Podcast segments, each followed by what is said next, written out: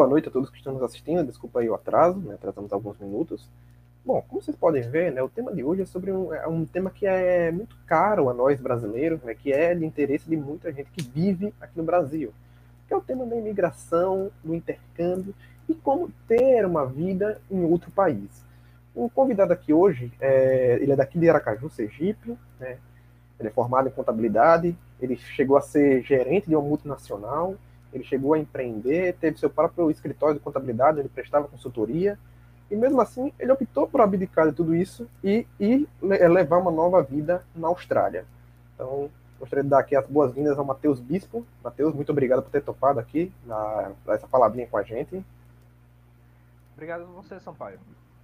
É, feliz por estar aqui compartilhando essas experiências, é, e tentando ajudar as pessoas que estão interessadas, pensando em talvez sair do país, para onde ir, é, como tomar essa decisão, se vale a pena ou não, é, tentar ajudar essas pessoas a decidirem a partir é, de um ponto de vista de informação de alguém que não está tentando vender um produto, de alguém que não está tentando ganhar dinheiro através deles de uma forma ou de outra, como é agências de intercâmbio, os youtubers que tem por aí, alguém que realmente vai compartilhar a experiência da vida como ela é aqui fora. Bom, então aqui passava até para introduzir melhor, né, esse tema. Porque quando a gente pensa em, em morar fora, surgem diversas dúvidas, né? tipo, como conseguir fazer isso, qual o melhor meio, se é por meio de uma agência, qual, qual o passo a passo. Então a primeira pergunta que eu tenho a você é, qual é o primeiro passo para todos aqueles que desejam morar fora do país? Como é que a pessoa deve se programar? A pessoa primeiro tem que decidir o destino, né? Ela tem que saber para onde ela quer ir. E para saber para onde ela quer ir, ela também tem que ter bem claro na mente dela o que é que ela busca ao sair do país, né?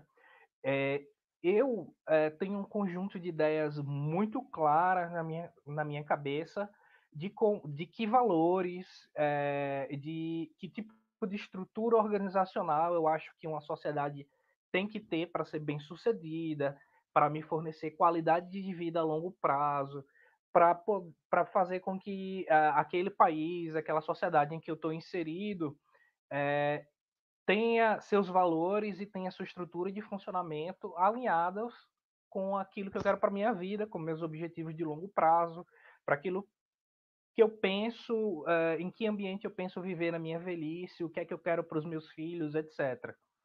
Então você precisa ter isso muito claro uh, na sua cabeça. Eu tinha isso claro na minha cabeça. Então a primeira coisa que eu fui pesquisar é, é dentre os países do mundo que tem uma certa abertura e tem uma certa facilidade de imigração, qual desses países está mais alinhado a essa, esse conjunto de ideias, esse conjunto de valores, essa estrutura organizacional que eu penso que eu quero para mim, para que eu possa decidir entre os países que se alinham qual deles é o melhor para mim, qual deles me oferece mais facilidade de imigração e etc. Qual deles é o mais viável para mim, porque cada pessoa é uma pessoa, cada família é uma família, cada um tem sua história e é, alguns países as opções, algumas vão ser mais viáveis para uma pessoa, vão, outras vão ser menos viáveis para outra. Então, essa, essa parte é muito específica. Então, o que me trouxe aqui para a Austrália é que eu procurava um país é, que me oferecesse é, liberdade de empreendimento, que me oferecesse um retorno uh, para o trabalho que, que, eu, que eu fizesse, né?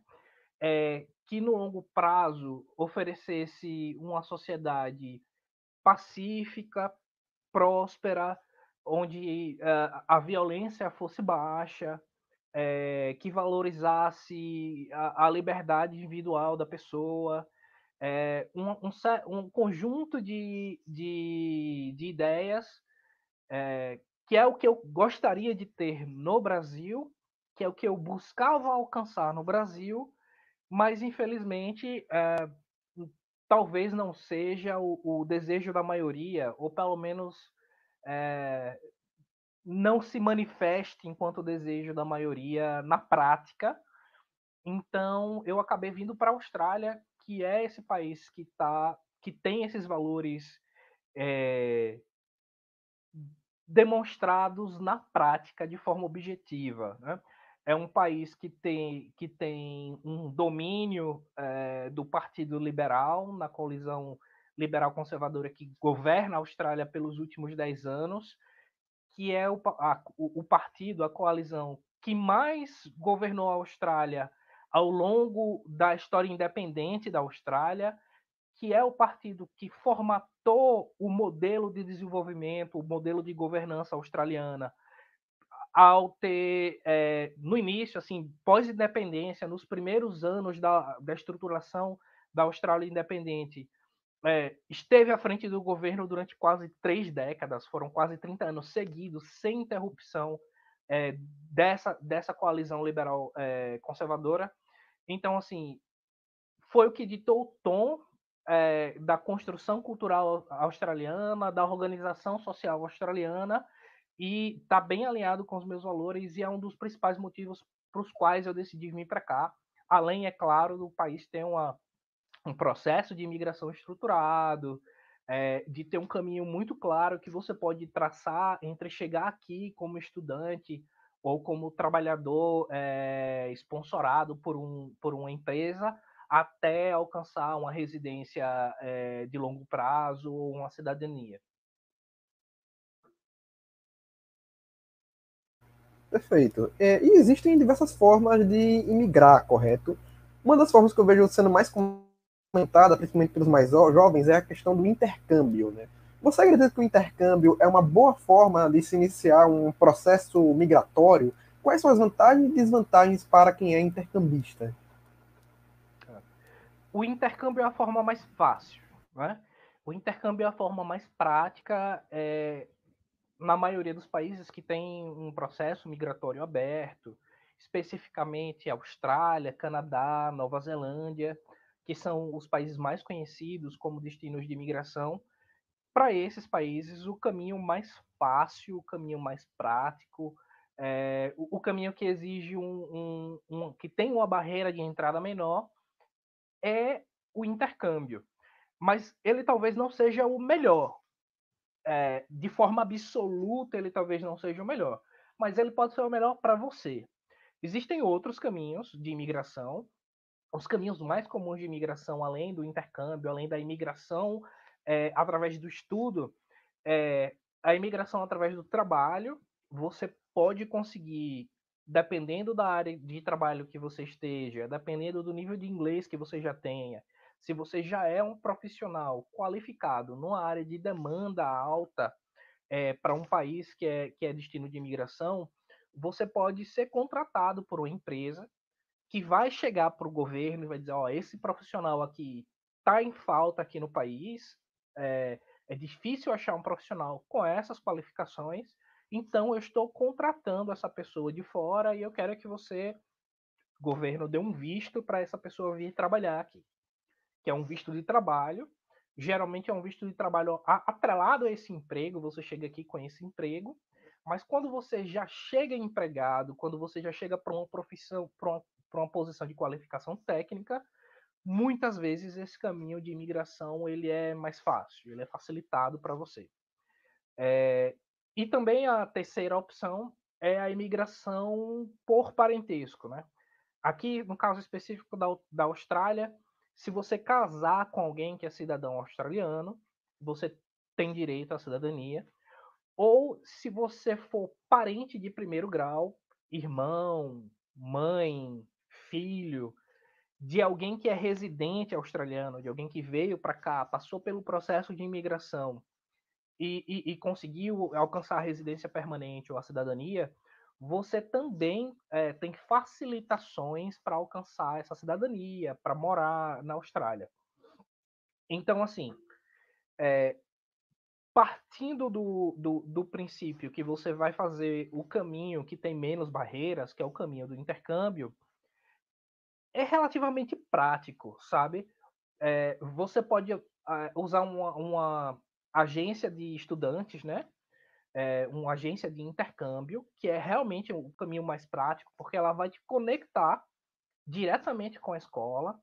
Essas agências geralmente têm é, um, um, ponto de contato no Brasil que vai conversar com você em português, que está ciente da burocracia brasileira para você sair do Brasil e vir estudar aqui fora, que vai poder te ajudar nesse passo a passo, nesse caminho inicial. E, ao mesmo tempo, vai ter uma outra ponta que fica na Austrália, que conhece a parte da burocracia australiana, do que é, que é preciso ser feito aqui, que tem um histórico de centenas, milhares de estudantes que já vieram para cá, vai conhecer bem as especificidades de como isso funciona e vão te economizar muito tempo e muita dor de cabeça, muito provavelmente vão te economizar até dinheiro. E, é, do meu ponto de vista, o trabalho é, dessas agências de imigração, se você consegue ter acesso a uma boa agência de intercâmbio, no caso, é, é um trabalho barato para a facilitação que eles podem te oferecer para atingir seu, seu objetivo de fazer o intercâmbio, chegar na Austrália com visto para estu estudar seis meses, um ano, dependendo da, situa da sua situação específica. Então, como você fala, existem várias formas né, de intercâmbio. Existe a questão de, de imigrar, no caso. Existe o intercâmbio que é a mais fácil, mas como você disse, não é necessariamente a melhor, né? Você falou bastante das pessoas que vão, por exemplo, para fins de trabalho, né? Pessoas que já chegam aí já com emprego, por exemplo. Mas aí essas pessoas que vão aí já com emprego, elas, já tem, elas primeiro já têm que ter uma, um convite de emprego enquanto estão aqui no Brasil ainda? Ou não? Você só vai e consegue um emprego já ao chegar aí? Como é que funciona? Isso, via de regra, isso acontece estando no Brasil. Estando uhum. no Brasil, você procura vagas no mercado local australiano, procura empresas que estejam interessadas no seu tipo de mão de obra e é, entra em contato com essas empresas, passa por um processo de seleção é, e uma vez que essas empresas estejam interessadas em te contratar, elas têm um processo que, tem, que elas têm que fazer junto ao governo para solicitar esse visto para você. É um trabalho que geralmente é feito em conjunto entre você e a empresa. As empresas que têm hábito de é, importar mão de obra, digamos assim, elas já conhecem os caminhos burocráticos. Geralmente elas já têm um convênio pré-estabelecido com o governo que dá acesso a, a, a, a elas a fazerem essa contratação. Elas já sabem quais são os requisitos que você tem que ter para que você seja aceito pelo governo. Via de regra, você tem que ter uma quantidade de anos específica de atuação naquela área que você tem que comprovar. Via de regra, você tem que ter uma nota mínima de inglês é, numa prova de, de, de avaliação autorizada pelo governo australiano. Tem uma série de requisitos que essa empresa já sabe que você precisa é, se enquadrar, que já vai deixar você informado e é, vocês fazem ali um, um, um, processo de aplicação em conjunto para que você seja autorizado a vir trabalhar. Mas se você tem esse interesse de procurar, por exemplo, um emprego na Austrália, eu recomendo que você procure uma, um agente de imigração. Uhum. Esse agente de imigração vai te passar quais são os requisitos específicos para sua área de trabalho. No caso de você conseguir uma vaga, etc. Porque quando você vai procurar o mercado de trabalho, você já vai procurar o mercado de trabalho conhecendo os pré-requisitos, preparado para aquilo, talvez com a parte da papelada que você precisa ter para comprovar sua experiência ou para comprovar seu grau de inglês pronta.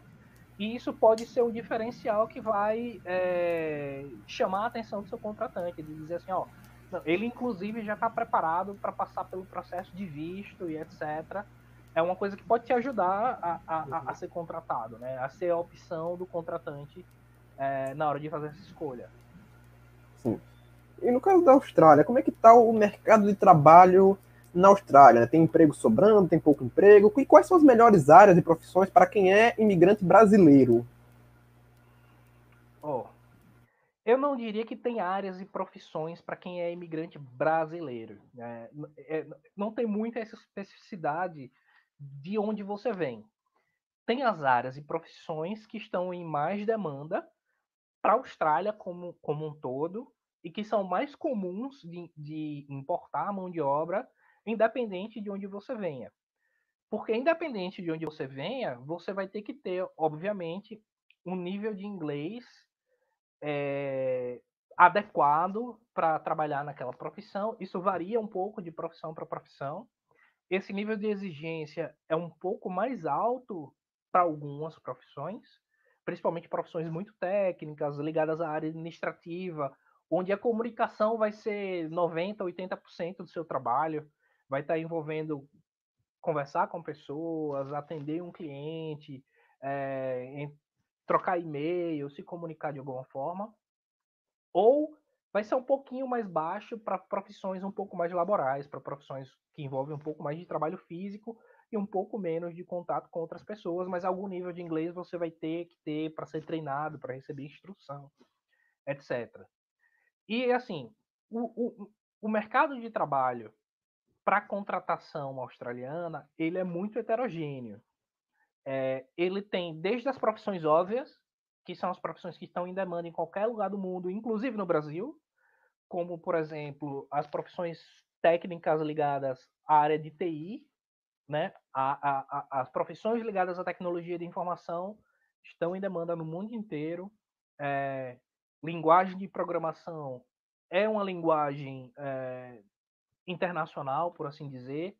É, o método de trabalho é muito idêntico, independente de que em que lugar do mundo você está trabalhando. E via de regra, os profissionais de TI já são, já sabem que o inglês é, é uma língua essencial para eles, independente de onde eles estão trabalhando, porque os softwares, etc. Quase tudo é construído em inglês, a literatura da área é feita em inglês e etc. Então, os profissionais de TI são profissionais muito demandados. É um exemplo de profissão técnica bem qualificada que tem muita demanda. É, os profissionais da área de medicina são profissionais muito demandados, sobretudo porque a Austrália ela tem uma, uma população com a idade média relativamente elevada. Né? É, uma é uma população velha, por assim dizer. Então, existe uma demanda muito grande para profissionais da área de saúde, especificamente profissionais da área de cuidado com idosos. Então, fisioterapeutas, é, médicos em geral, mas cuidadores, pessoas que lidam especificamente é, na área de cuidados com pessoas idosas e com pessoas com, com, com, algum tipo de deficiência, tem uma demanda muito alta aqui na Austrália. É, e além dessas profissões técnicas mais qualificadas, mais nichadas, você tem algumas profissões que não são tão óbvias assim. São profissões que quem está no Brasil ah, não prestaria muita atenção. Por exemplo, um exemplo bem, bem, bem é, não usual. Açougueiro. Açougueiro é uma profissão que está na lista é, de, de alta demanda da maioria dos estados aqui na Austrália. É uma profissão que, se você tiver experiência, se você tiver inglês e você chegar aqui como intercâmbio, é bem provável que você consiga um trabalho rápido.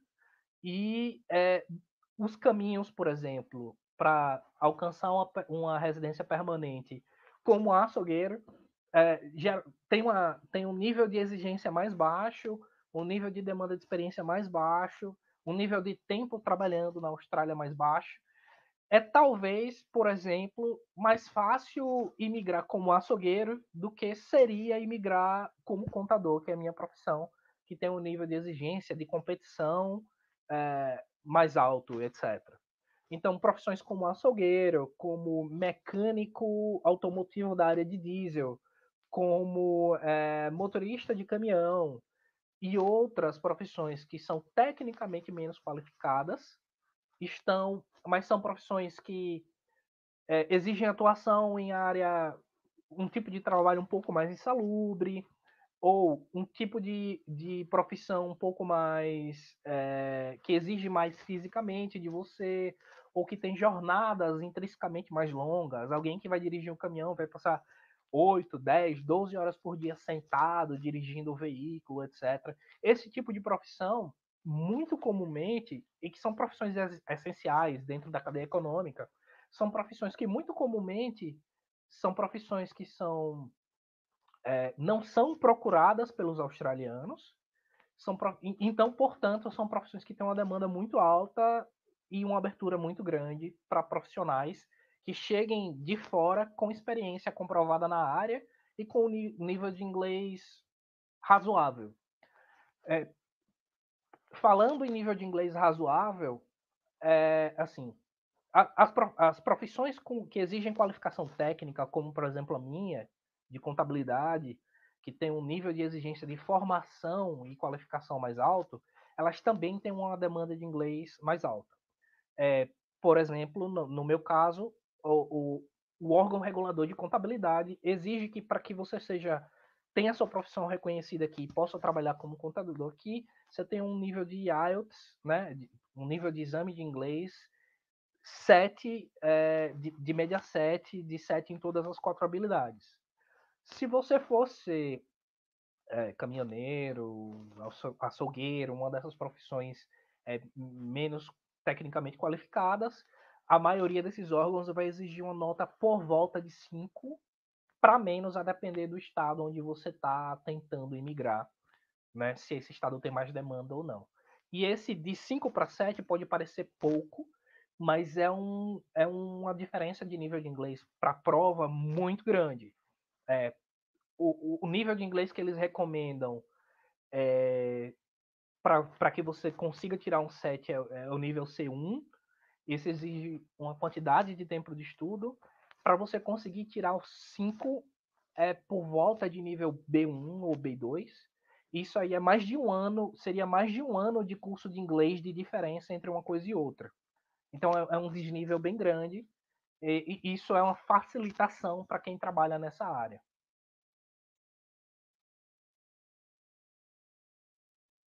Então, cada área tem uma gradação diferente de nível de inglês exigido, correto? Sim, isso é um dos contras da Austrália em seu processo de imigração. Porque o sistema migratório australiano, ele é bem complexo porque ele é voltado para atender às necessidades específicas é, da economia australiana, mais do que garantir acesso de forma geral e ampla a, a pessoas que queiram morar na Austrália. Isso faz com que cada área específica, cada profissão específica, vai ter um nível de facilidade ou dificuldade que vai girar em torno da demanda específica que você tem para aquela profissão. Então, cada profissão tem uma quantidade de requisitos, um tipo de requisito, um perfil de, de profissional diferente que é exigido para aquela profissão. É por isso que eu recomendo que você procure um agente de imigração, porque é a pessoa que vai estar atualizado. E, e, e não só isso. É, a Austrália ela trabalha com um sistema federativo de fato é, muito mais aprofundado do que no Brasil. Então, os estados australianos eles têm uma autonomia muito maior do que é, no Brasil. Então, o governo federal estabelece um conjunto mínimo de regras, uhum.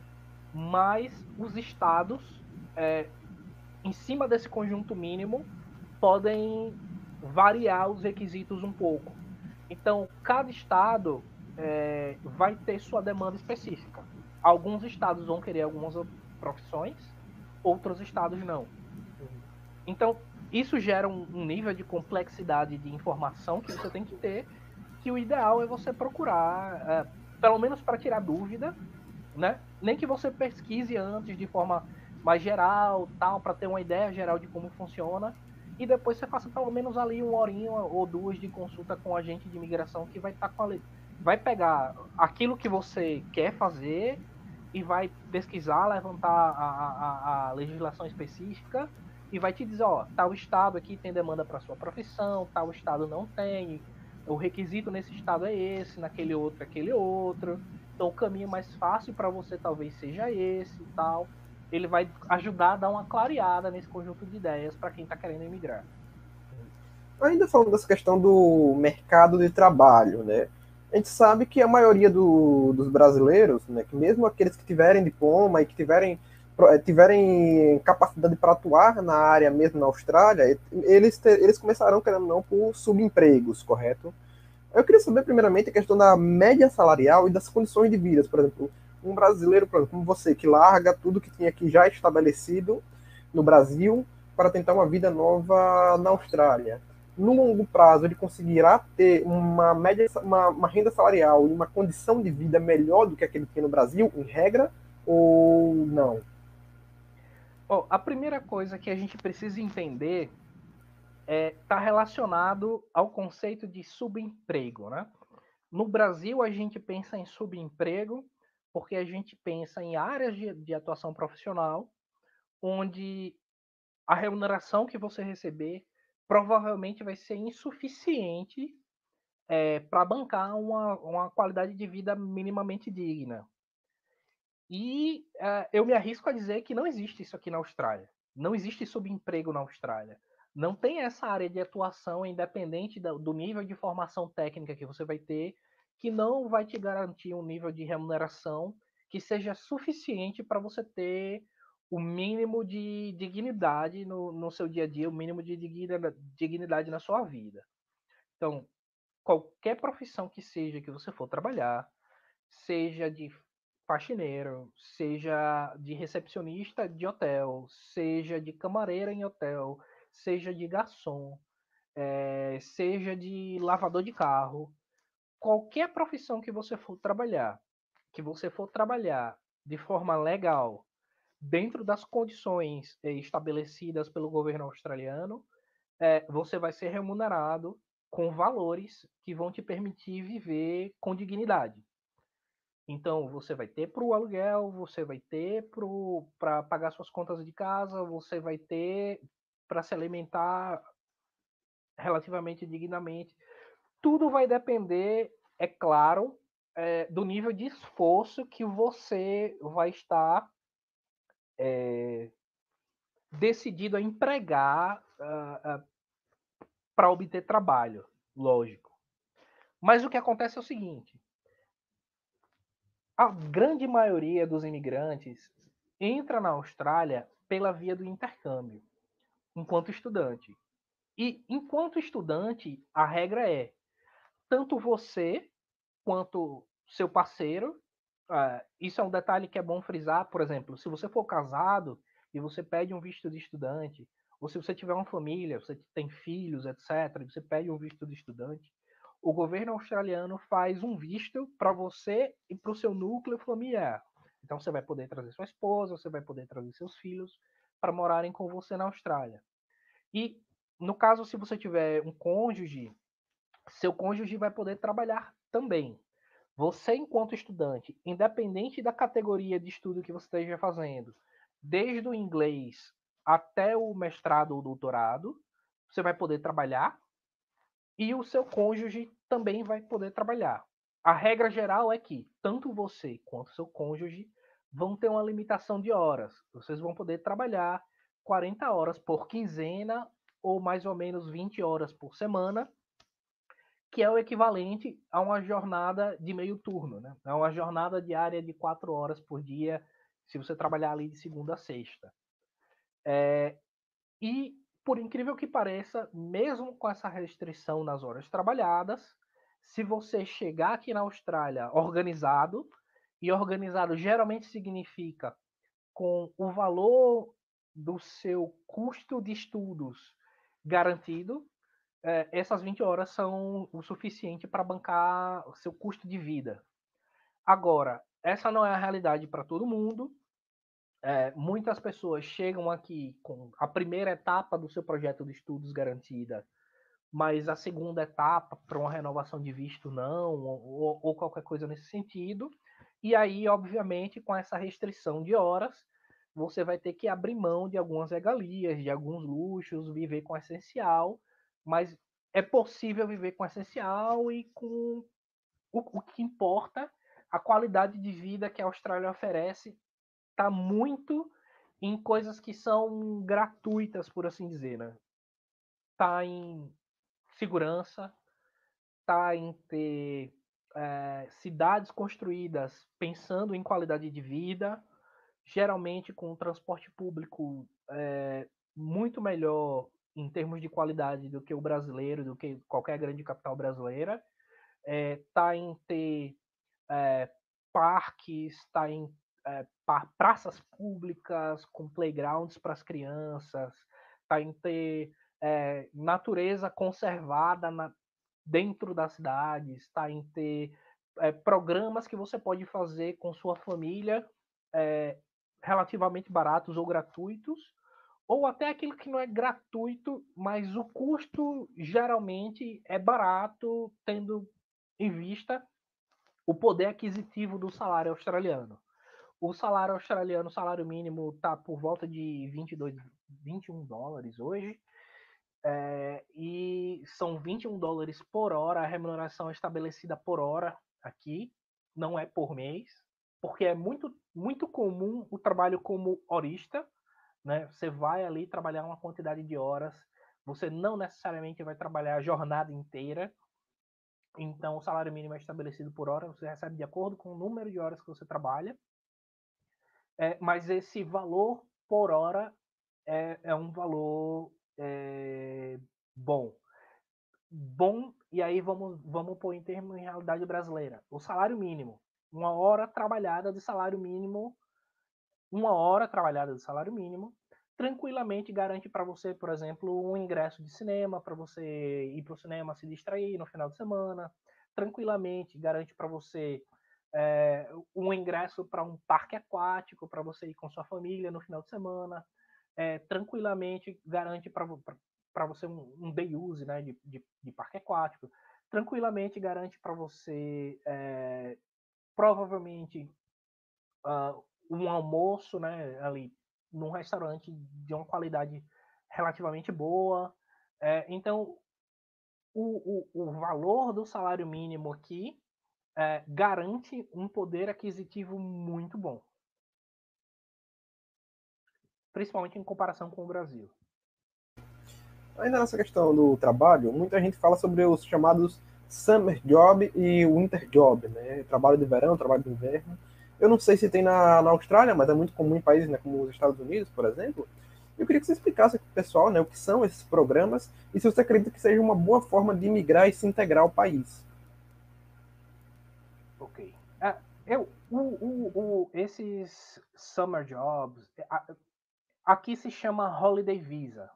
É, esse Holiday Visa que eles chamam é vi, geralmente voltado para suprir a demanda de trabalhadores no país em momentos específicos onde geralmente é, o, a cadeia hoteleira, a rede de turismo tem uma demanda maior, então precisa de trabalhadores de curto prazo e especificamente aqui na Austrália, não é tanto o caso dos Estados Unidos, mas aqui na Austrália, especialmente aqui em Adelaide, onde eu estou, é, tem muito isso. É, são trabalhadores também sazonais para a época das colheitas, é, sobretudo aqui, na, aqui em South Australia, do vinho, do, de uva. A, a, aqui em Adelaide, a gente tem uma gigantesca indústria de vinho, grandes plantações de uva, é, grandes, o setor agrícola aqui em Adelaide é muito forte, né? É, nos interiores ao redor da cidade. Então, muito comumente você tem esse holiday visa sendo liberados em períodos específicos, onde a indústria de turismo está é, muito forte precisa de trabalhadores temporários, e onde o, a, a indústria agrícola, sobretudo aqui, está passando pela época de colheita e etc., e precisa dessa mão de obra temporária para suprir essa necessidade que é sazonal. Então, sendo sazonal, esse visto geralmente é curto. Esse visto geralmente é, tem, dura alguns meses, ele é aberto ali em épocas específicas, e é uma oportunidade para quem é mais jovem, porque é um visto de custo mais baixo. E o, é um visto de custo mais baixo porque você não está atrelado a esse visto a necessidade de pagar pelo curso de estudos que você vai fazer. É, como intercambista, você vai ter que pagar um curso de inglês. É, isso é um custo adicional. É, vindo pelo Holiday Visa, você não tem esse custo, você está vindo com visto aberto de trabalho para poder trabalhar nessas áreas com demanda sazonal é um visto curto, quando terminar você via de regra tem que voltar para casa, mas é uma oportunidade para você conhecer o país. é, para você viajar, é, conhecer as cidades, conhecer os estados, ver é, que lugar te interessa para você ficar. É, você vai estar tá trabalhando com sem ter esse custo do inglês, talvez seja uma oportunidade para você fazer a poupança para dar o passo seguinte, mas tem uma restrição. A restrição é que as vagas são limitadas. No caso da Austrália, eles direcionam que países são passíveis de se, aplicar para esse visto. O Brasil, via de regra, participa dos países que podem aplicar para esse visto e tem uma limitação de idade que é, tem muito tempo que eu parei para olhar regras gerais de imigração, mas se eu não me engano é 20 e poucos anos. Então, até os 20 e poucos anos você pode, 23 ou 25, alguma coisa assim, você pode aplicar para o Holiday Visa. A partir daí, não. É, mas, novamente, eu não sou agente de imigração. Eu pesquisei essas coisas antes de vir para a Austrália, uns dois anos atrás, para ver em que tipo de vistos é, eu me aplicaria melhor, que tipo de visto seria melhor para mim. Então, eu não estou com essa, essa informação assim exatamente atualizada, fresca na minha cabeça. Se você tiver interesse, eu estou dando um panorama geral. Cabe a você pesquisar, entrar no site do governo para ver os tipos de vistos que estão é, disponíveis. Tem um site lá que é relativamente intuitivo. Se seu inglês está ok, você consegue se informar. Se seu inglês não tiver ok o suficiente para você na navegar lá no site de imigração do governo australiano, recomendo você procure um agente de imigração uh, bacana para te dar essas informações gerais mais mastigadinhas e atualizadas. Bom, saindo um pouco dessa questão da Austrália, né? Antes de ir para a Austrália, você certamente avaliou os mais variados países, né? Para avaliar qual país é mais fácil para migrar, qual tem menos burocracias. Então, analisando de um, sobre um panorama geral, quais os melhores países para um brasileiro que deseja imigrar? Quais, quais, quais, quais são aqueles que possuem um processo migratório mais flexível? Cara, é, existem muitos países, muitos mesmo, é, para onde um brasileiro pode ir, né? Mas o fato de que o brasileiro pode ir não significa que esses países são desejáveis, né? Até porque você não quer sair de um lugar que você já não considera que tá bom é, para um lugar pior. Então a intenção é melhorar. É, do ponto de vista de que a intenção é melhorar, eu separei alguns países que é, do ponto de vista de economia, do ponto de vista de qualidade de vida, de desenvolvimento humano, de algumas coisas é, que a gente que é dessa área mais de contabilidade, economia e tal, né, a gente gosta de trabalhar com dados objetivos. Então eu peguei ali IDH, peguei PIB per capita, né, que dá um indício de, de prosperidade econômica do país peguei alguns índices objetivos, cruzei eles e fiz um ranking dentro dos países que tinham é, abertura para imigração, quais eram os mais interessantes. Então, dentre os mais interessantes, tem do que é muito mais fácil até o que é mais difícil, mas geralmente o que é muito mais fácil não vai oferecer uma diferença de qualidade de vida assim tão grande para o Brasil e é justamente por isso que eles são mais fáceis. Então, por exemplo, dentre os mais fáceis, você tem Chile, Portugal e Espanha. Eles são mais fáceis porque, via de regra, a burocracia, por primeiro momento, né, para entrada no país, para poder ter acesso ao mercado de trabalho, é uma burocracia menor. É, o custo é, desse primeiro momento também é menor e é, vão ter ali uma série de convênios com o Brasil assim que vão facilitar. No caso do Chile, você tem a relação do Mercosul, né? Para você ir para o Chile, basta você ter sua carteira de identidade, você não precisa de visto, você não precisa de nenhuma burocracia específica para ir para lá.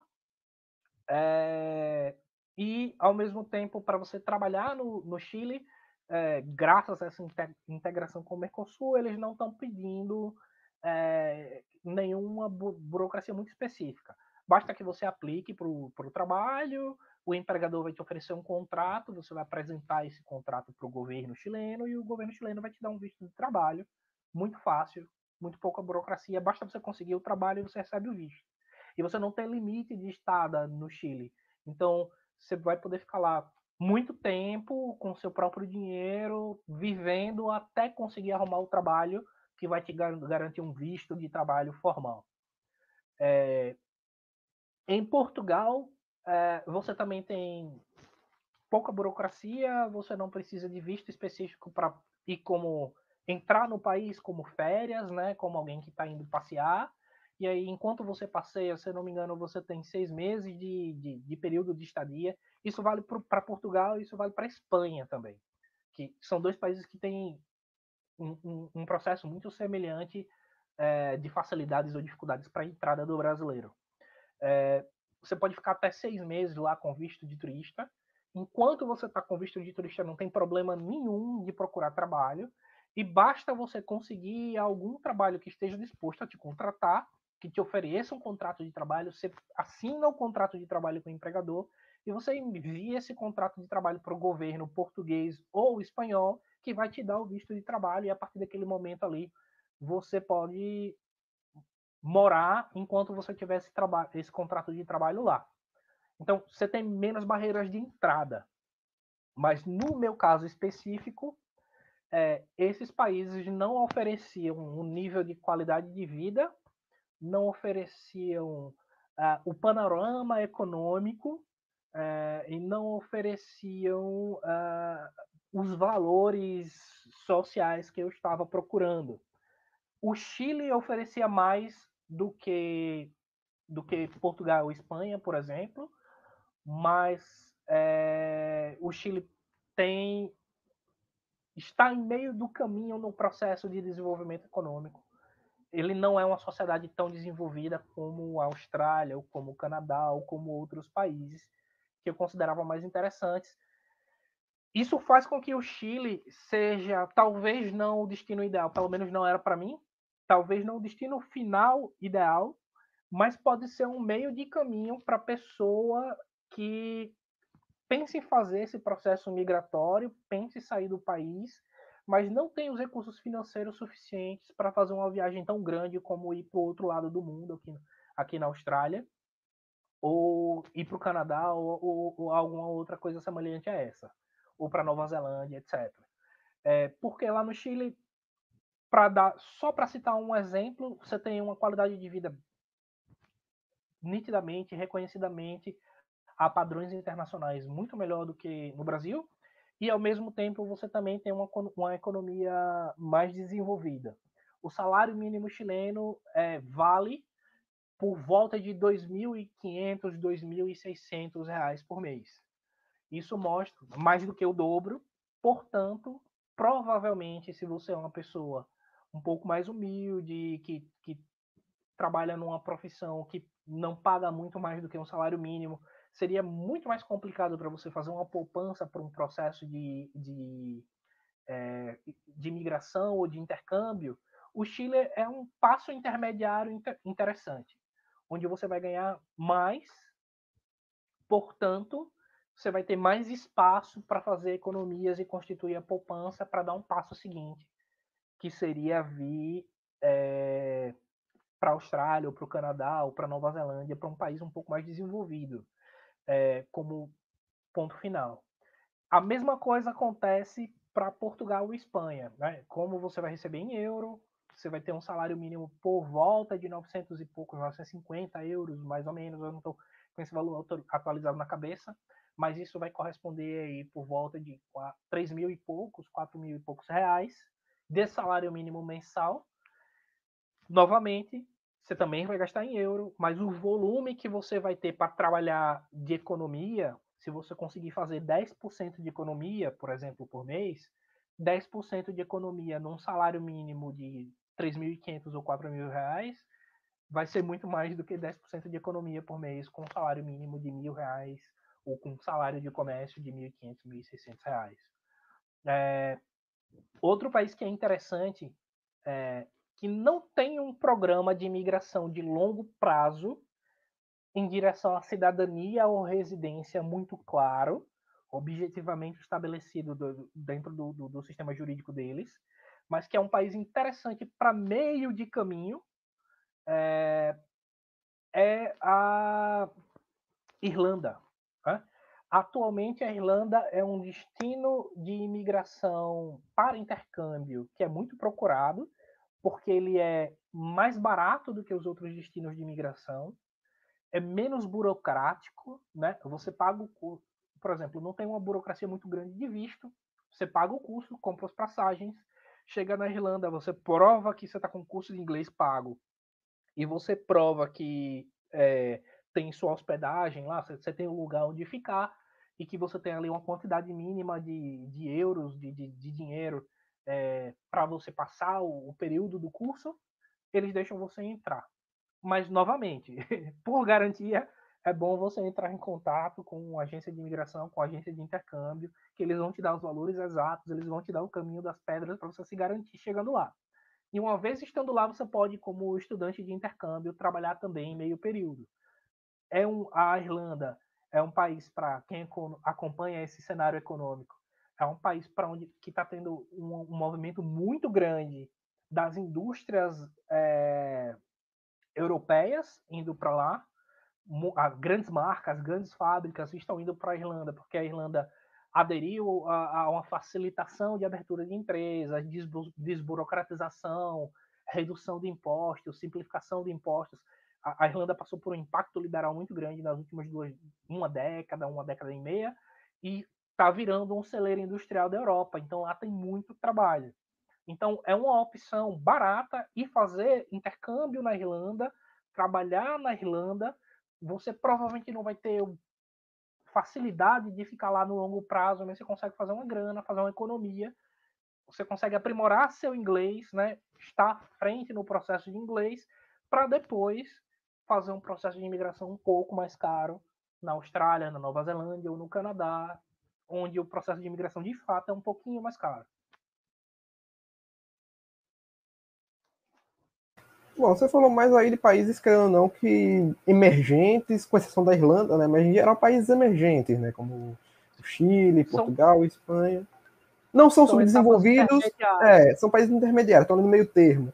Mas, por exemplo, dentre os desenvolvidos, né? Dentre os países que estão no patamar da Austrália, por exemplo, Austrália, Nova Zelândia, Estados Unidos, Canadá, você diria que a Austrália, por exemplo, é a melhor escolha para uma pessoa que está querendo sair do Brasil? Dentre os países desenvolvidos, com é, um nível, um, um programa de imigração claro, bem desenhado e relativamente objetivo, os melhores países são a Austrália, a Nova Zelândia e o Canadá. É... Entre esses países, um, um, um, outro país que aí é um outro caminho, está dentro da Europa, onde há um processo de imigração menos objetivo, mais possível, é a Alemanha.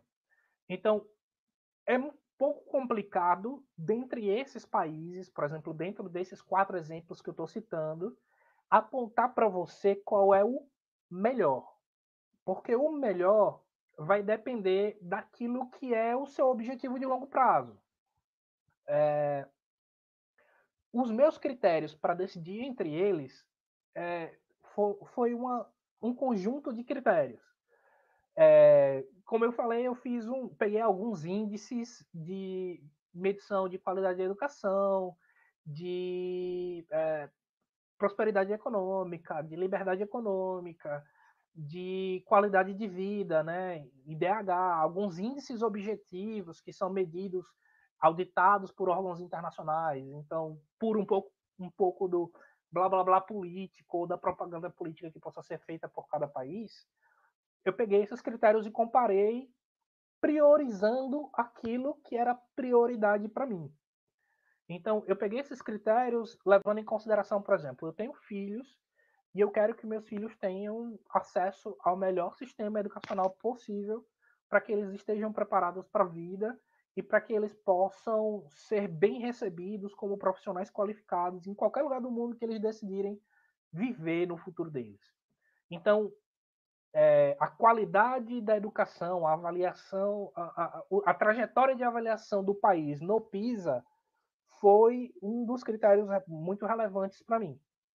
É, e dentro, dentro disso, a, a Austrália é, se, se destaca, tem uma, tem uma tradição de avaliação no PISA é, muito boa. É, mas, novamente, essas pontuações ali estão muito próximas. O Canadá também tem um sistema de educação é, próximo, a Nova Zelândia também tem um sistema de educação muito bom, a Alemanha também tem um sistema de educação muito bom, e a diferença entre esses países é pequena. É, não se compara, por exemplo, a Austrália, que nos últimos anos tem ficado ali em quinta, sexta, sétima posição, varia mais ou menos isso, enquanto o Canadá está um pouquinho abaixo, décimo, décimo primeiro, décimo segundo, para o Brasil que está lá na rabeta. Então, assim, do ponto de vista de comparação, a diferença entre esses países é muito pequena, o sistema educacional de qualquer um deles é muito bom. É, quando eu estava fazendo a pontuação, eu estava dando ênfase muito grande, e só por conta dessa ênfase muito grande é que essa diferença salta. Uma outra coisa que, que eu estava procurando é, um dos meus grandes problemas no Brasil é que eu, é difícil, muito difícil no Brasil, progredir na carreira, porque o Brasil é um país que tem uma economia fragilizada, que tem uma economia muito estável, instável, está crescendo, daqui a pouco tem crise, aí está crescendo, e daqui a pouco tem crise. Quando você pensa que não, você perdeu uma década inteira de crescimento econômico, como está acontecendo agora é, no Brasil. Então, eu queria um país onde, por exemplo, eu pudesse projetar minha carreira e onde o entorno econômico é, colaborasse com isso. Né? Eu não tivesse que estar tá lutando, além do, das dificuldades da minha, de desenvolver profissionalmente, eu não tivesse que estar tá lutando contra o entorno econômico o tempo inteiro. É, então eu procurei, eu listei dentre esses países o ranking de liberdade econômica, que é um, um, um, um bom índice para prever é, o desenvolvimento econômico futuro. É, porque é um dos rankings, por exemplo, que servem como referência para investidores internacionais saberem se aquele país é, respeita a propriedade privada, se aquele país tem segurança jurídica, se aquele país tem é, estabilidade institucional, uma série de fatores que são muito importantes para o investidor internacional. Então, uma boa qualificação no ranking de liberdade econômica significa muito provavelmente que os investidores internacionais têm aquele, como, aquele país como um país de risco baixo de investimento. Logo, tem muito dinheiro é, de investimento internacional entrando naquele país, o que dá uma projeção é, econômica futura é, boa para o país. A Austrália tem estado continuamente entre as melhores posições no ranking de liberdade econômica. Isso foi o que me fez escolher a Austrália. Uhum. Mas do ponto de vista de facilidade de imigração, por exemplo, o Canadá tem um processo hoje onde é muito mais fácil sair do Brasil já tendo o PR para o Canadá. Uhum. É, hoje, é, o, a, a projeção orçamentária da Austrália para receber residentes permanentes via processo de imigração é de 160 mil vagas para o próximo ano. No Canadá, é de mais de 300 mil pessoas, é mais do que o dobro. Então, Sim. ao mesmo tempo em que a quantidade de vagas é muito maior, a facilidade necessariamente para a imigração para o Canadá é maior. Uhum. Só que Bom. o Canadá não conta com esses outros fatores que eu joguei mais importantes. Sim. Então, a minha avaliação foi: eu assumi a condição de passar por um processo de imigração um pouco mais difícil para receber um retorno que eu considero maior. Sim. E na vida funciona assim: maior risco, maior retorno. Bom, é, saindo um pouco dessa questão socioeconômica, né, eu vou fazer aqui uma pergunta que, por sinal, coincidiu que foi a mesma do Matheus Pereira aqui no chat, né, que a gente sabe que a Austrália tem uma diferença cultural muito grande em relação ao Brasil, né? É um outro continente, são outros costumes, é uma outra língua. Então, a, o que eu queria saber é quais são os, os maiores choques culturais que um brasileiro terá na Austrália? Quais são as maiores dificuldades que ele que, que um brasileiro terá devido a, a, essa disparidade cultural e qual é o conselho que você dá para as pessoas poderem lidar com isso? Isso, isso é interessante. É, essa, esse choque cultural ele vai acontecer se antes de vir para cá é, você não procurar entender o background cultural é, da sociedade. E se a, a, a su, o, o, seu, sua bagagem cultural pessoal for muito distante da bagagem cultural dessa sociedade. Isso vai fazer com que você tenha mais saudade do Brasil, com que as coisas que você valoriza estejam mais distantes de você e dificulta um pouco sua inserção na sociedade. Sim, a Austrália é diferente do Brasil, mas a gente tem que lembrar que dentro de uma matriz cultural mais abstrata, tanto o Brasil como a Austrália são, estão inseridos dentro daquilo que a gente chama é, judaico-cristianismo ocidental. Então, existe uma série de valores que são na raiz semelhantes. Existe uma série de, de regras de convívio social que são basicamente as mesmas.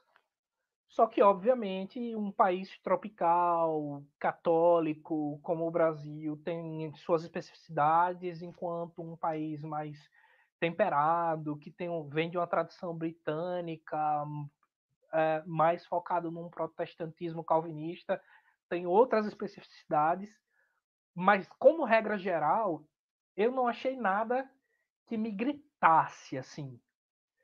Não do ponto de vista cultural Principalmente porque eu sou uma pessoa que tem uma ligação, e isso influenciou na minha decisão também.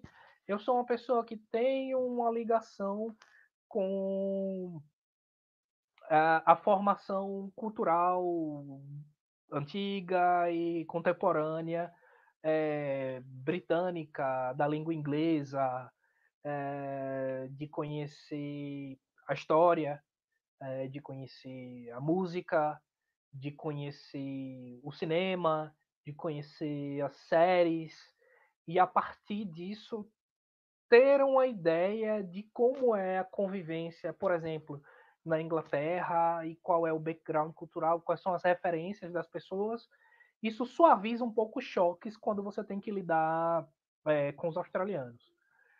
É, o que tem muito mais e que pesa mais de diferença é muito mais mesmo de organização social, de como as coisas funcionam aqui, de um ponto de vista de estrutura, sabe? É, de, por exemplo, é estranho para mim, ao mesmo tempo que é muito agradável, o fato de que 70%, 80% dos empregos mais em horário comercial que se tem aqui, você começa a trabalhar por volta das 9 às 10 horas da manhã e você sai às 5 é, e o pessoal não tem cultura de almoço aqui, aquela coisa no Brasil que você tem uma, o seu almoço é sua refeição principal. E aí você almoça, você fica cheio, você fica meio mole. Então você tem aquele tempo maior de descanso depois do almoço. E aí você junta com a turma para bater um papo, geralmente depois que você termina de almoçar na empresa. Então você sai com o pessoal para almoçar em algum restaurante, você almoça e fica ali batendo um papo, toma um cafezinho, distrai a cabeça, etc. Aqui é, a coisa é muito mais é, objetiva. Você lancha uma besteira, geralmente o pessoal come um sanduíche, come uma salada e acabou. Você come ali muito comumente, você tem um espacinho ali no, no trabalho mesmo, você come rapidinho e, e já volta para trabalhar. É, o pessoal tem a, a principal refeição muito é, pela manhã e pela noite, é, e lancha qualquer besteira ali no horário de almoço, mas em compensação você tem mais tempo livre nas bordas, né? É, você vai acordar de manhã, se você tem filhos, você vai tomar um café da manhã com seus filhos, é, você vai sair à noite do trabalho, você vai ter um tempo livre à noite maior, para poder fazer alguma coisa com a família e tal. Mas o, o ritmo de trabalho é muito mais cadenciado, sem pausa, sem, sem break, sem ser muito disso. É, é um exemplo de uma das coisas que é diferente, mas que não é tão chocante, assim, é uma diferença do dia a dia que você tem aquele primeiro impacto e depois você se acostuma, por exemplo. É, como no Brasil a gente tem um hábito do almoço, eu nunca fui de tomar café da manhã antes de sair de casa. Geralmente tomava um cafezinho, meio pão e tá tudo certo e vai embora. Porque você sabe que quando der meio-dia você vai parar, você vai comer uma refeição, você vai descansar e etc. E aqui eu tive que me acostumar a levantar cedo, preparar um café da manhã reforçado, sentar, dar um tempo para ter uma refeição mais forte, porque eu sei que no trabalho eu não vou ter tempo para almoçar bem, vou fazer um lanchinho e cair fora.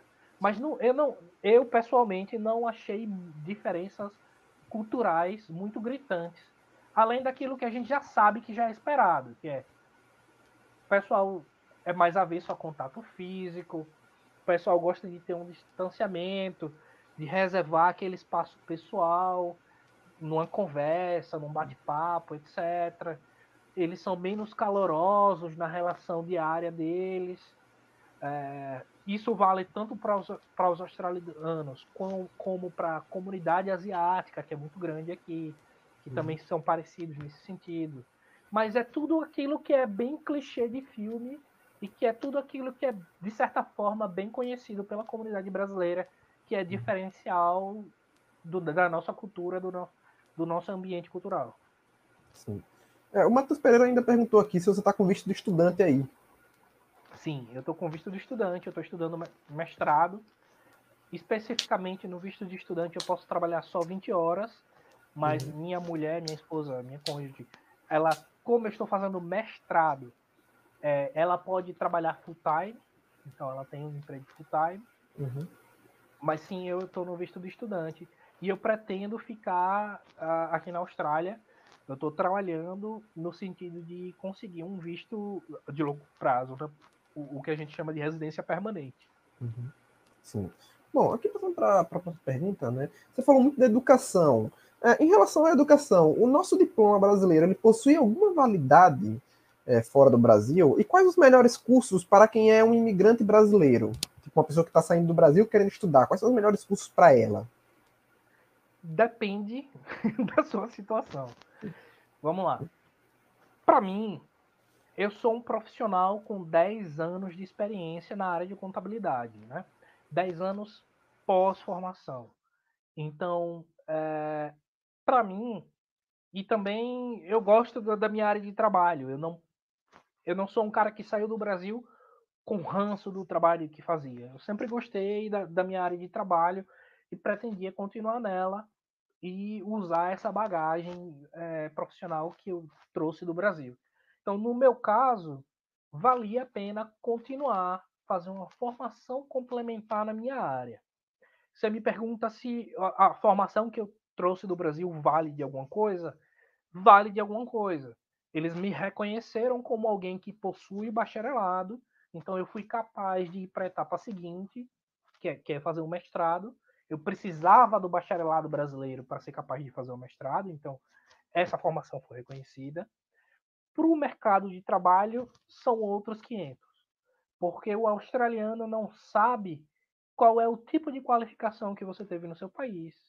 Eles não sabem como é que a dinâmica daquela profissão específica acontece no seu país e se isso é muito diferente do que acontece aqui na Austrália. Então, assim, em termos vale. É, em tese, você vai conseguir trabalhar na sua área, é, isso vai depender muito também da, do, do órgão regulador. Uh, o órgão regulador vai, vai te fazer algumas exigências para te considerar, por exemplo, contador. Para eu ser contador e assinar como contador aqui, eu preciso ser membro do CPA, que é o órgão que regulamenta a minha profissão. É, e para ser membro do CPA, eu tenho que passar por um processo com eles, eu tenho que apresentar meu diploma, tenho que apresentar o fato de que eu era associado ao, ao CRC, que é o Conselho de Contabilidade no Brasil, eu tenho que é, passar por esse processo, e é um processo relativamente longo, mas eu consigo trabalhar com a minha experiência profissional em muitas funções de auxiliar, de, de assistente, de contabilidade aqui, que são áreas que já remuneram bem e que me, me garantiriam até eu conseguir concluir esse processo com o CPA. É, hum, se você for engenheiro, você vai passar por um processo semelhante. Se você for qualquer outra dessas profissões que são regulamentadas no Brasil, via de regra, essas profissões serão regulamentadas aqui na Austrália também. Mas se você trabalha numa profissão não regulamentada, aí o caminho é muito mais fácil e geralmente você provando que já trabalhou na área, você consegue trabalhar na área aqui também. Novamente, se seu inglês for bom e se você tiver experiência profissional numa área em demanda. Agora, se seu inglês não for tão bom e você não tiver é, formação numa área em demanda, pro, provavelmente você vai precisar se reciclar do ponto de vista de formação. E aí existem alguns cursos é, que são muito bons de se fazer aqui, que são justamente os cursos é, dessas áreas técnicas é, que eu comentei, mecânica, elétrica, residencial, na área de construção civil, carpintaria, são exemplos de profissões que dão muito visto, que tem muita demanda, que são curso, cursos relativamente mais curtos, são cursos mais baratos, mas novamente vai depender da sua situação, vai depender se você se vê trabalhando naquela área. Porque não adianta vir para cá para trabalhar com uma coisa que não tem nada a ver com você e você passar ali dois, três anos, quatro anos sofrendo naquilo só para conseguir o PR, talvez não valha a pena. Mas se você se vê trabalhando naquela área, pode valer a pena você fazer um tecnólogo, um curso técnico que a gente chama aqui de VET, né, que são cursos profissionalizantes para trades, onde você vai poder estudar mais barato, onde você vai ter um encaminhamento para essa profissão e onde o processo de imigração às vezes é mais curto e menos exigente. Mas se você quer continuar na sua área, vale a pena dar um passo adiante, fazer um mestrado, fazer uma pós-graduação, alguma coisa nesse sentido. Bom, vou ler aqui agora as perguntas da plateia, né? Uma delas daqui foi do Matheus Pereira, que ele perguntou: Gold Coast é bom para ti? Vale a pena ir para Gold, Gold Coast? Coast é maravilhoso. Ah, sem transar com turismo. sem transar com turismo? então, é... a história é: o feedback que eu tenho do pessoal que mora em Gold Coast, que morou em Gold Coast, ou que foi a Gold Coast, eu não tive a oportunidade de ir a Gold Coast ainda, porque a gente estava há muito pouco tempo atrás dentro das restrições da pandemia do Covid. A gente passou mais de um ano com a fronteira entre os estados fechada. E isso coincidiu mais ou menos com o período que eu cheguei aqui. Eu cheguei aqui em 2019. A gente passou os primeiros seis meses se ajeitando, né? Arrumando casa, montando casa, móvel, tal, ajeitando escola para as crianças, fazendo minha aplicação para o mestrado, etc. Então a gente não teve recurso disponível, não teve tempo, não teve como sair daqui de Adelaide. E quando a gente resolveu esses problemas, entrou as restrições por causa do Covid. A gente passou um ano e meio mais ou menos dentro, sem poder viajar dentro da Austrália. Essas restrições liberaram agora, então eu não tive tempo de conhecer outras grandes cidades. Mas a gente tem o feedback do pessoal é, que hoje mora em Adelaide, que já morou lá, ou dos brasileiros que a gente conhece que moram nessas áreas. E o que o pessoal diz é que, principalmente para quem é do Nordeste, como a gente, Gold Coast é um lugar muito interessante, porque tem um clima parecido com o clima nordestino, mais quente ao longo do ano, menos dividido das, nas estações.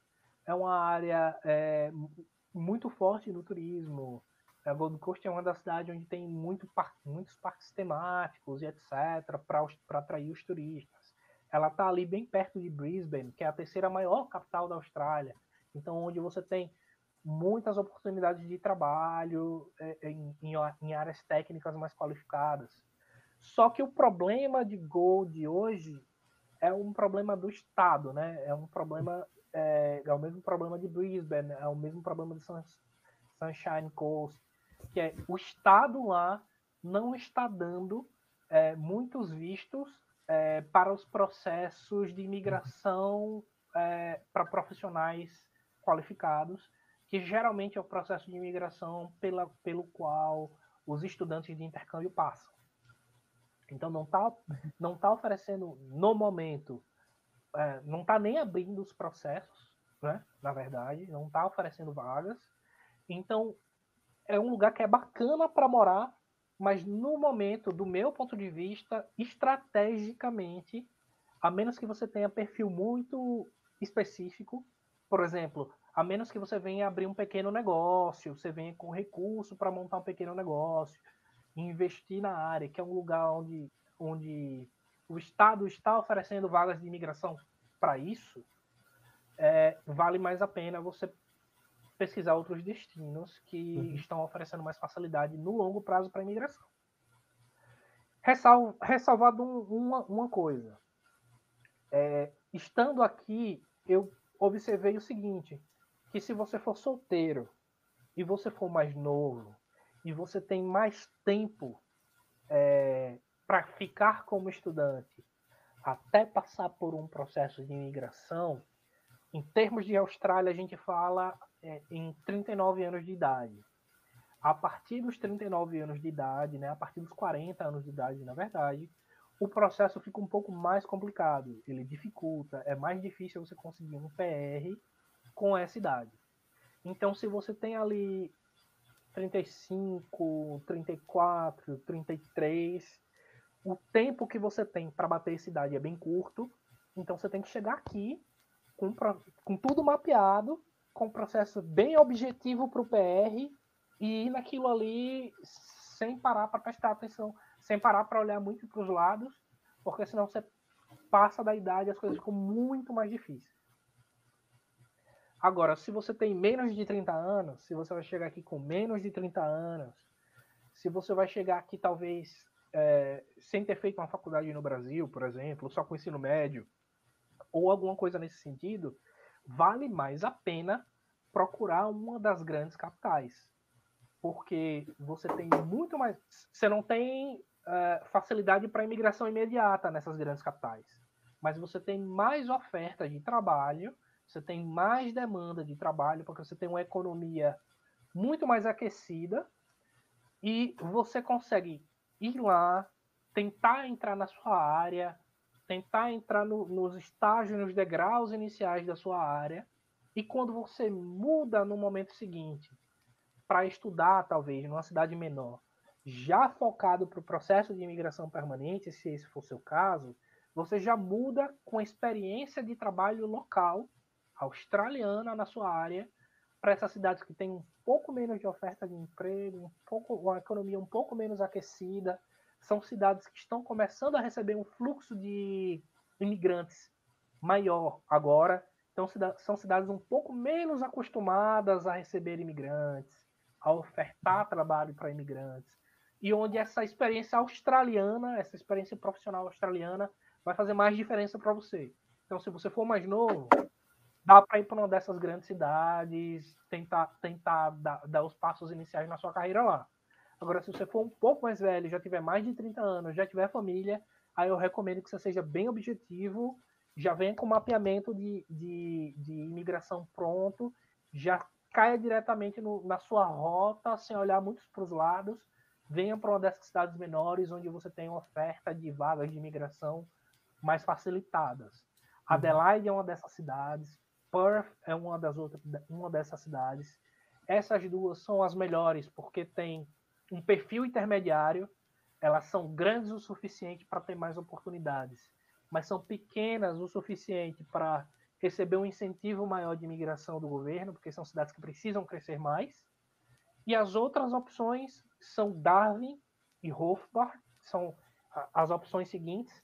São, aí já são cidades bem menores, com menos de um milhão de habitantes, onde a facilitação para o visto é muito maior mas o mercado de trabalho é muito menos dinâmico. Então, provavelmente são cidades onde você vai ficar muito mais tempo preso na, no, no survival jobs, naquelas profissões de entrada, mas provavelmente você vai, ter, vai migrar mais rápido. Uhum. Aí vai depender muito do seu objetivo e da sua pressa. Bom, aí a outra pergunta foi aquela que a gente já fez, né, sobre a questão cultural. Por sinal, nessa questão do choque de cultura, até esqueci de perguntar, né? No, a questão dos animais exóticos, que muita gente fala aí da Austrália, não foi um choque de cultura, por exemplo? Animais exóticos tem, cara. Mas é, o Brasil também tem. Por exemplo, tem muito mico-leão dourado morando aí no seu apartamento? Eu moro em casa, não, não tem nenhum aqui, não. Na sua casa? Não, não tem. Não tem, né? Não tem. Então, é isso. Tem uma diversidade de fauna e de flora que você vai ter acesso quando você caminha sentido aos interiores e que você vai ter acesso a quando você está no zoológico da cidade. Hum. Então, você vai ter acesso a esses animais. Mas quando você está em meio urbano, você não vai ver cangurus pulando pelas principais avenidas da cidade onde você uhum. mora, se você for para Sydney, se você for para Melbourne, ou se você for vir para aqui para Adelaide. Você pode trombar com um canguru se você estiver pegando uma highway sentido interior, indo para uma praia distante, para um ponto, uhum. turístico. Eventualmente você pode ter um canguru tentando te, atropelar. Mas do mesmo jeito, se você estiver andando pelas, pelas rodovias dentro do Pantanal, você pode lidar com um animal exótico da fauna, da fauna uhum. brasileira a, a referência é mais ou menos a mesma. Sim. A única coisa, assim, aqueles insetos gigantes, isso é coisa de área florestal, isso não é coisa das grandes cidades. Uhum. Eventualmente, aqui tem uma infestação muito maior de aranhas. Uhum. Até por conta de clima, você tem que tomar um cuidado com a limpeza externa da casa para evitar aranhas, porque alguns insetos daqui são bem, bem venenosos Uhum. A gente precisa ter esse cuidado. Mas na praia já... também, né? Que tem a, a, a, água viva mais venenosa do mundo, é daí também, né? Da Austrália. Sim. A vespa do mar, algo assim. As praias, as praias onde tem é, infestação desse tipo de, de alga viva são praias com alerta demarcado, onde o banho de turista não é recomendado, mas são áreas específicas.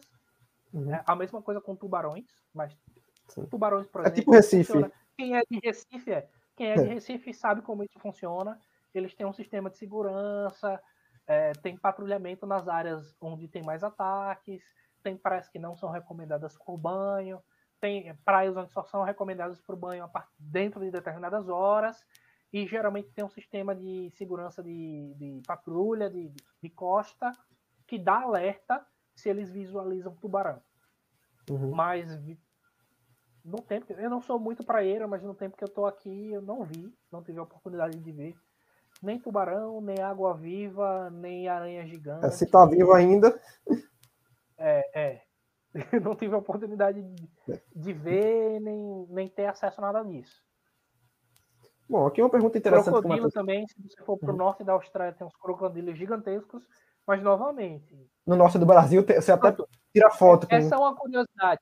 Tem uma cidade chamada Hobart, que não, tem uma cidade chamada Darwin, que fica na, nos, no, nos territórios do norte, aqui australiano, que é uma dessas cidades bem menores, é uma cidade com 400, 500 mil habitantes, é uma cidade para as grandes capitais bem menor, onde ela não é tão urbanizada assim, e onde é, tem filmagens e o pessoal comenta que é muito mais comum você ver crocodilos em área urbana, assim, literalmente uhum. atravessando a rua principalmente nos bairros das margens do, da cidade.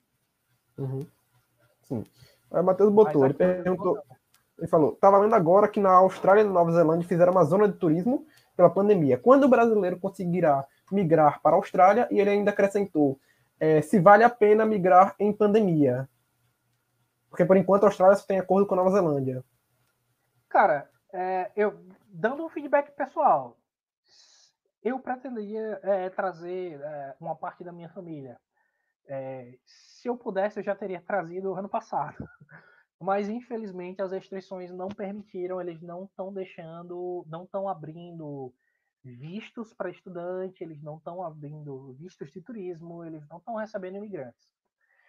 Curiosamente, há dois dias atrás, ou ontem, o primeiro-ministro anunciou as metas de abertura das fronteiras. Então, a gente sabe que até o final desse ano a gente vai voltar a receber. É... Só dar uma olhadinha aqui para passar a informação o mais correta possível para vocês.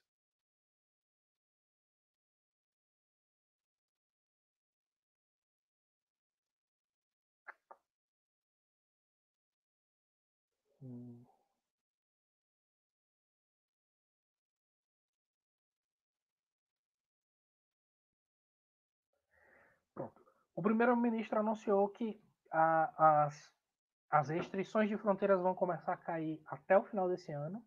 Então, daqui para o final do ano, provavelmente vão começar a receber os estudantes internacionais, gradativamente, os estudantes internacionais que já tinham visto para estudar na Austrália e que saíram do país de férias ou qualquer coisa nesse sentido antes da, da pandemia e não conseguiram voltar por conta da restrição. Uh...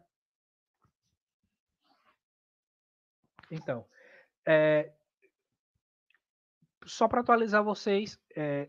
o, as fronteiras estão abrindo esse ano especificamente para os estudantes internacionais que já tinham visto aprovado e que estavam fora do país por qualquer motivo quando a, a, a entrada de imigrantes foi proibida, quando subiu as fronteiras da barreira. Então, assim, esse pessoal que já tinha visto aprovado vai começar a voltar para o país para retomar os estudos ao longo desse ano. A previsão é que a partir de 2022 é, você vai retomar a emissão de visto de estudo para novos estudantes em alguns países específicos. Provavelmente eles vão selecionar é, os países que estão lidando melhor com a situação da pandemia, que estão com estágio mais avançado de vacinação ou qualquer coisa nesse sentido. Que não é o nosso é, caso. Que não é o caso do Brasil. O mais provável é que o processo de, de entrada de estudantes brasileiros só vai acontecer do, mei, do, do meio para o final de 2022 mesmo. Uhum. Deve estar nos últimos, até por conta do processo de vacinação aí do Brasil, que também tá é atrasado. Uhum. Só que a gente não tem detalhes. O governo passou isso uh, um dia ou dois dias atrás, de forma bem resumida e bem crua, não uhum. passou as, os requisitos direitinho e tal, detalhados.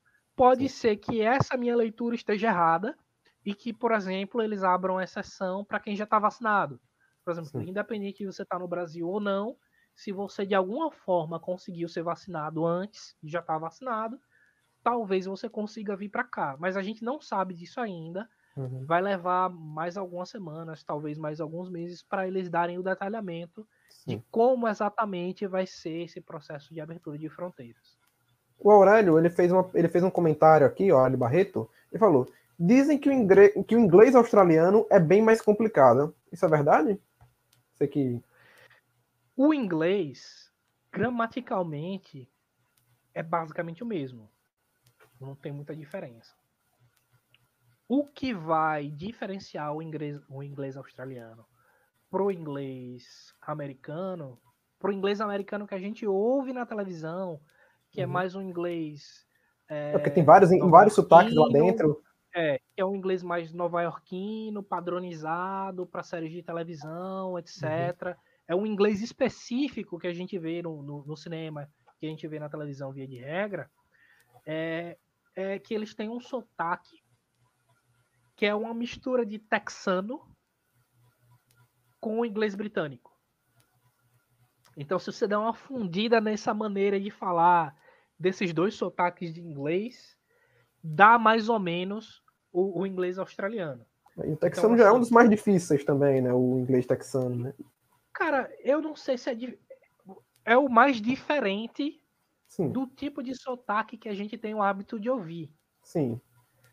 E aí o que eu recomendo é, para o pessoal é fazer um trabalho forte de escuta passiva. É, enquanto eu estava no Brasil, eu sempre consumi muita mídia em inglês. Seriado, filme, música. E de forma bem ampla. Então eu tive mais acesso a mais sotaques, além do padrão. E por conta disso, eu sofri menos impacto quando cheguei aqui na Austrália. Então, assim,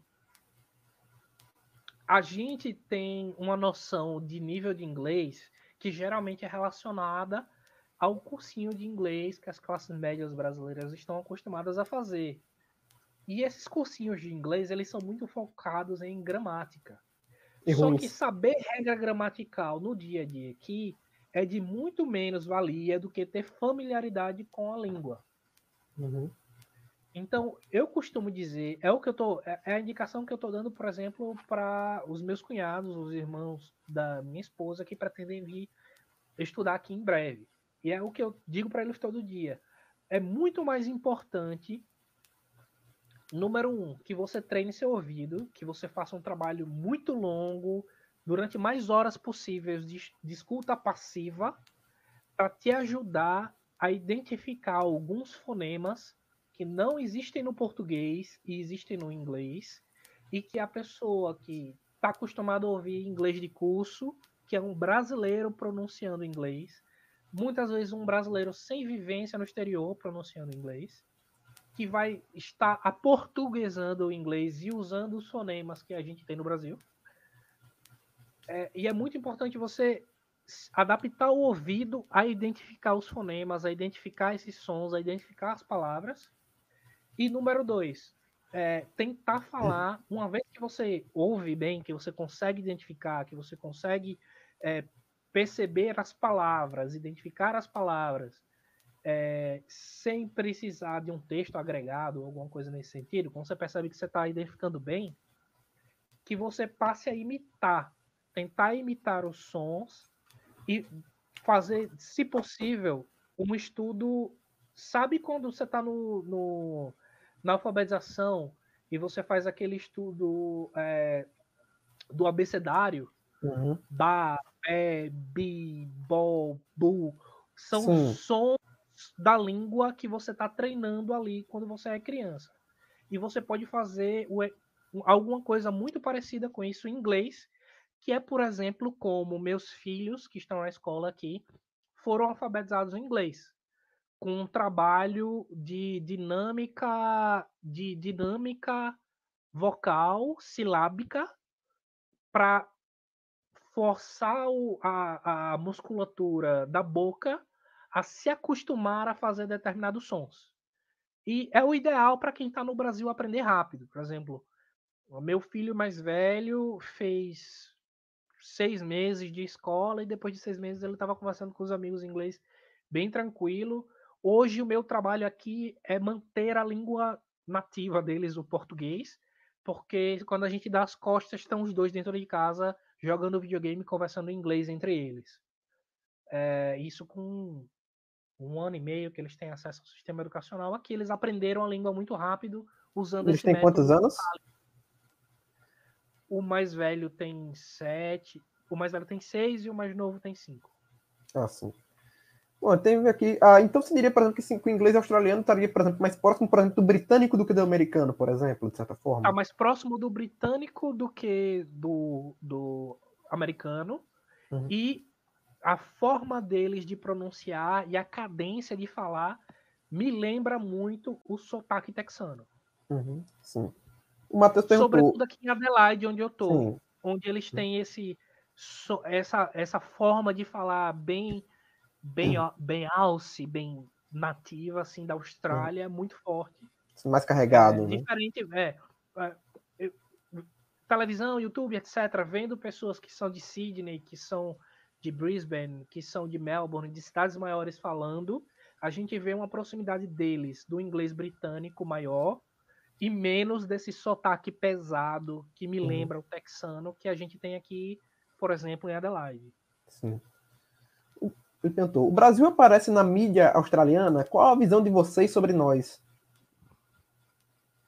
Cara, é, é para mim é um pouco complicado dizer porque a minha visão sobre o Brasil é contaminada pela minha experiência de Brasil.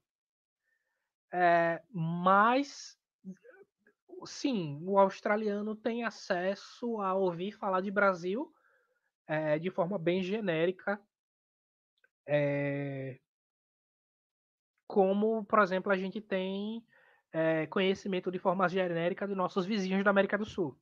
Na média, o brasileiro conhece muito pouco dos vizinhos sul-americanos, do que acontece no dia a dia nos, nos países ao redor. É, é mais ou menos como o australiano sabe do Brasil.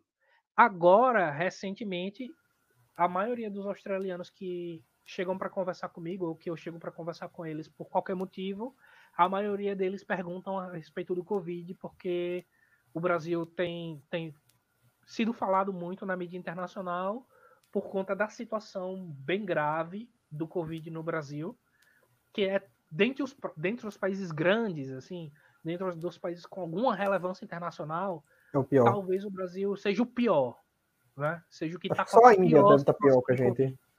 É. Só que não é tão relevante, mas enfim. Mas é maior, é, tem uma população não, maior que a nossa. De, dentro do cenário internacional de países que são falados e, e são conhecidos, o, o Brasil está entre as piores situações. Entendi. Bom, aqui para finalizar, pegar a última pergunta da plateia, porque, enfim, senão a gente não sai daqui. O Matheus perguntou: qual foi a principal motivação para você imigrar, para você querer sair do Brasil? E se você sente saudade de algo? Cara, a principal motivação é, assim, eu sou um tipo de cara que eu gosto de fazer planejamento. Eu gosto de fazer planejamento de longo prazo, né? Eu vivo a vida em torno de metas. O que é que eu quero para o meu futuro? O que é que eu quero para o futuro da minha família? E eu comecei a perceber que a forma, um, alguns elementos da cultura brasileira, alguns elementos dos valores que são socialmente difundidos no Brasil, alguns elementos da forma como o Brasil se, se organiza institucionalmente, é, estavam atrapalhando meus planos. Então, eu estava fazendo todo o esforço para caminhar em uma direção e o país estava jogando o peso é, do Estado brasileiro, que é gigantesco, da, da cultura, da, da, da, forma de se organizar na sociedade, contra os meus objetivos. É, eu comecei a, um tempo atrás, me movimentar para tentar impulsionar essas coisas no sentido contrário. Eu sou uma pessoa que participei de movimento estudantil, que participei de política local, tentei participar de dentro da forma do meu alcance de política nacional e etc. E na última eleição, na eleição de 2018, é, eu já estava pensando em sair, eu já estava pesquisando, eu já estava com essa vontade, mas a eleição de 2018 foi o pingo da água na, na, na minha. Na, a gota d'água que me fez decidir de vez. Não, temos que sair, temos que sair para ontem. Porque é, eu tinha a minha visão, eu tinha ali dois ou três candidatos possíveis de votar no primeiro turno, eu decidi entre eles. E se eu pegar o, o, o, a, a votação desses três candidatos no primeiro turno é, é, em percentual e somar, que eram os três candidatos possíveis, entre os quais eu escolhi, é, talvez não dê 2% de votos. Então eu entendi assim que a vontade da sociedade brasileira, de 99% da sociedade brasileira, aparentemente caminhava numa direção diametralmente oposta da minha. Então, eu, eu dei conta de, da, da realidade de que é, não dá para lutar contra 99% é, das pessoas que estão ao seu redor. Então, seria muito mais fácil para mim procurar uma sociedade, um país e uma cultura que tivesse mais relacionada com os meus valores do que lutar, lutar contra essa maré. Óbvio, é, eu estou aqui conversando com vocês, eu mantenho minhas relações, eu tento difundir as minhas ideias e aquilo que eu acredito da forma que eu posso no Brasil, mas garantindo o bem-estar e a qualidade de vida da minha família em primeiro lugar. Então foi tipo os incomodados Agora, sim, que mudem, né? Eu sinto saudade do Brasil, eu sinto saudade dos amigos, eu estou numa cidade que tem um clima mais pro temperado, é meio um clima meio mediterrâneo. Então hoje de manhã eu acordei com 8 graus é, de frio para ir fazer minha caminhada, que é uma coisa que a gente não vê no Nordeste, em Aracaju, na cidade de onde eu sou. Eu sinto falta da minha família. Eu sinto falta de poder dos, das coisas habituais que eu tinha e que eu não posso ter aqui. Como, por exemplo, sair no final de semana e em qualquer bairro que eu tiver em Aracaju, eu tenho a dois quarteirões de mim um lugar vendendo uma acarajé bacana para eu comer no final de semana. Ou qualquer coisa nesse sentido, que são coisas do dia a dia que não são tão importantes assim, entende? Eu não vou morrer porque eu não vou comer acarajé, eu não vou morrer porque eu não vou ter porque eu não tenho coxinha na padaria da esquina, uhum. mas que me faz, me faz sentir saudade desse, desse meu hábito, dessa minha rotina do dia a dia. Sim. Bom, é, eu agradeço, Matheus, por essa conversa, que foi muito proveitosa, tem, deu mais de uma hora e meia. Eu acho que tem muito a se discutir sobre esse tema, acho que é um tema de extrema importância e, querendo ou não, é o interesse de boa, de uma parcela significativa da população brasileira. Não sei se é o interesse da maior parte, né? Até porque, como você disse, a maior parte quis essa, que, que quis o que está acontecendo hoje no Brasil, mas, enfim, é um interesse de uma passada significativa da população. Eu agradeço, Matheus, por ter é, despendido parte do seu tempo para conversar aqui conosco. Né? Matheus, você tem algum meio de comunicação, algum meio de contato que você queira divulgar para quem quiser te procurar para tirar dúvidas sobre esse tema? Cara, tem meu Instagram, que é mateusbl, arroba mateusbl87, Mateus uhum. sem H, B de bola, L de lado, 8, 7. E aí, uh, eu, de vez em quando eu posto alguma coisa, eu compartilho informação das coisas que estão acontecendo na Austrália, posto alguma coisa interessante do dia a dia, tiro foto uhum. dos lugares. Especificamente, quem vem pensando em uh, intercâmbio para imigração, é, Adelaide é uma cidade muito interessante, porque é um centro é, que, o, que está sendo focado pelo governo federal para receber imigrantes. Então vai ter um processo de imigração facilitado. E eu, eu posto bastante coisa sobre a cidade, sobre os lugares, sobre os bairros. Falo, de vez em quando eu estou falando alguma coisa lá. Então é mateusbl87. E eu queria fazer uma proposta, que é o pessoal que está acompanhando a transmissão e que queira ficar depois, Sampaio, se você puder uhum. inserir o pessoal na conversa, e se eles quiserem, depois Sim. que a gente encerrar a gravação, ficar para bater um papo, uhum. tirar mais algumas dúvidas específicas que eu possa responder, para que eu não pude responder agora durante a transmissão, é, seria interessante que eu estou disponível. Sim, sim. sim, tranquilo. No mais, para quem acompanhar a transmissão, é, fiquem bem, se protejam. Espero que vocês se mantenham saudáveis. Eu sei que a situação no Brasil está complicada está complicada do ponto de vista de saúde pública, mas também está complicada do ponto de vista econômico, porque uhum. infelizmente o nosso governo não deu conta do que precisaria ser feito de forma eficiente na época certa. Uhum. É, mas eu espero que vocês fiquem bem, que as famílias de vocês fiquem bem. E quem estiver vindo para cá, eu recomendo que se planejem, se organizem e comecem a trabalhar nesse sentido para ontem, porque quando a fronteira abrir, vocês vão estar preparados e vale muito a pena. É um investimento que vale, que dá muito retorno. Bom, mais uma vez agradecer ao Matheus e a todos que estão assistindo. Peço que se inscrevam, né? E quem quiser conversar, só mandar entrar em contato que a gente abre aqui o link sem problema nenhum para trocar uma ideia. Muito obrigado a todos.